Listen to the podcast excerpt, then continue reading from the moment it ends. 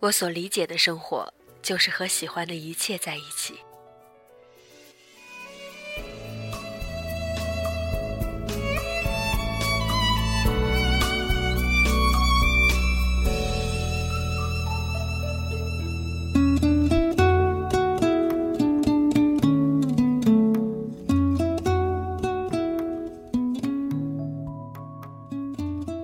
大家好，这里是荔枝 FM 幺八零八四。昨天的你的现在的未来，我是主播背着吉他的蝙蝠女侠。今天要和大家分享的文章来自于卢思浩的《多年以后，愿你我都能过得更像自己》。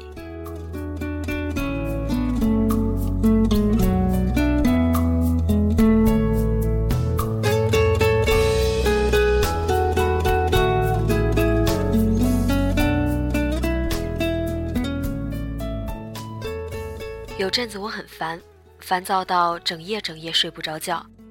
芋头在一旁开导我说：“谁没个烦的时候？心烦对心已经很不好了，那你就得在别的方面对自己好点多吃多睡。”我随口说：“只有红烧肉才能拯救我现在的心情。”芋头没说话，转身去了厨房。没多久，一盘红烧肉摆在了我的面前。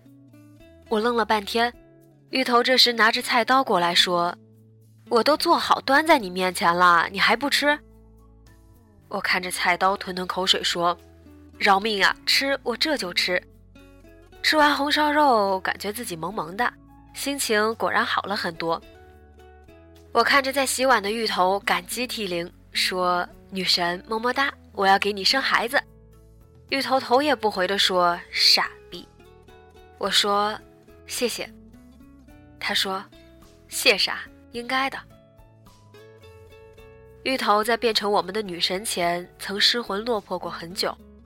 那阵他实习不顺，三年的感情又摇摇欲坠，父母也不同意他留在上海。那个假期，他愣是憋着一口气找实习，用省下来的钱一狠心在上海租了个房子，一门心思到处发简历。工作是他全部的寄托，偏偏出了问题。工作没了下文，那时我都能感觉到他的世界快塌了。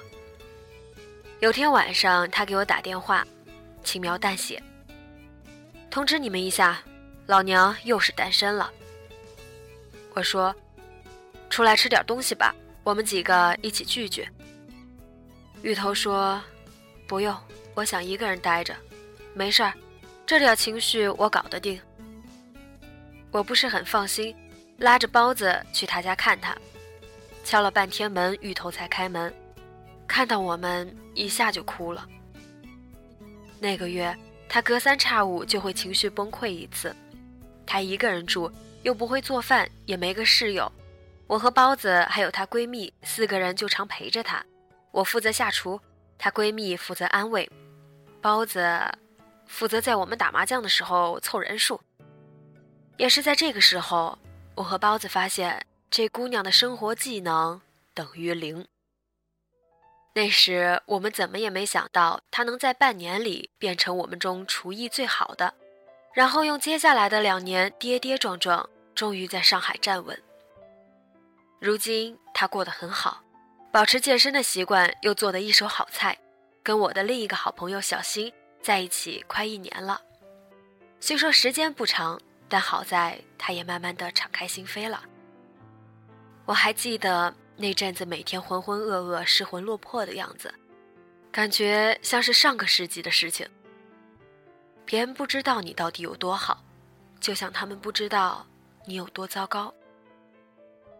捏捏是我一众小伙伴里年纪最大的，令人发指的是，明明三十岁的人了，还硬要我们叫他捏捏，他叫包子，叫包包。叫我叫浩浩。当我第一次听到他叫我浩浩的时候，我很有一种一巴掌拍死他的冲动。那些年和他一起毕业的同学，只有他还留在了南京。有天，他无意间提起身边朋友，要么混得很好，要么就是有所妥协，只有他还傻不拉几的留在南京，四处写稿，想着出自己的第二本书。他的第一本书尤为失败，那是他积累了三年的东西，却被批得一塌糊涂。那阵子，我觉得他可能就会放弃了，可是他说，自己要在这里待着，继续写书。某天晚上我们聚会，聚会就喝酒，喝酒他就话多。那时他的书稿又被否，他喝多了会大舌头，边喝边大骂：“我去他大爷，老子不写了，放弃了。”第二天，他起床又开始边抽烟边写。怎么看也不像要放弃的样子。很多时候我会觉得，梦想这东西和厄运一个样。这阵子我开始怀疑我和我室友到底是不是生活在一个时区，因为每次我睡时他还没回来，我醒了准备出门他还在睡觉，我睡觉时间本就晚，时不时就能熬到天亮。换句话说。这货常在学校待到早上才回来，有时我和老林也会劝他，不要把自己的生命透支在这里，何必这么累？但后来发现，这就像劝一个熬夜很多年的人不要再熬夜一样无力。有天我早上有课，就一夜没睡，难得遇到他回家，两人买了早饭，在客厅里边吃边聊。我说，吃早饭就是感觉健康。他白我一眼，别人是早起吃早睡，你是没睡吃早饭，能比吗？我心想，他说的好有道理，我竟然无言以对。然后他说，我们都不是被上天挑中的人了，又不能保证自己天赋异禀啦，偏偏又贪心想要按照自己的方式活着啦，那就只能努力啦。我说，说的有道理。但你能不能不要每句话带个拉？他说：“没关系啦，人生活啦，最重要的就是开心啦。”我心里怒骂一句，终于忍住了掀桌子的冲动。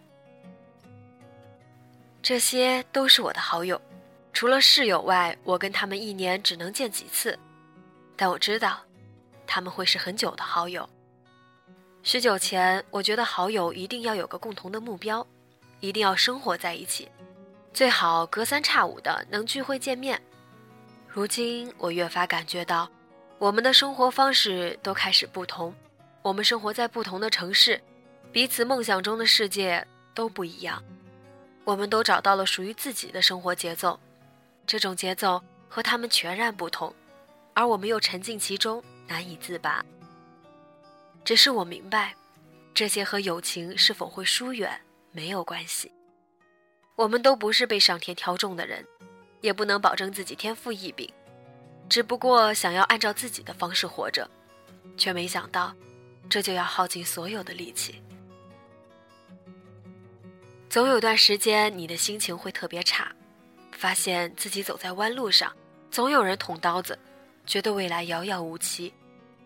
好在这个时候，我都能想到这些基友。还有在相同处境中奋斗的你，正是因为这些人，让我没有缘由的相信，未来一定会变好。正是这帮混蛋，让我觉得世界没有那么糟。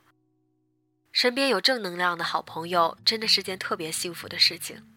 每当你没动力的时候，只要瞅一眼同在奋斗的朋友，就有了动力。虽然我们的领域不同，做法也不同，但我都会被激励到。如果你的好友和你有着共同的爱好和动力来源，那更是一件幸福的事。如果身边没有，就想想同样也在前行的人。你不是一个人在苦逼，也不是一个人在奋斗，至少有人和你一样。有了这帮混蛋，哪怕世界再糟糕，也能鼓起勇气去面对。多年以后，愿你我都能活得更像自己。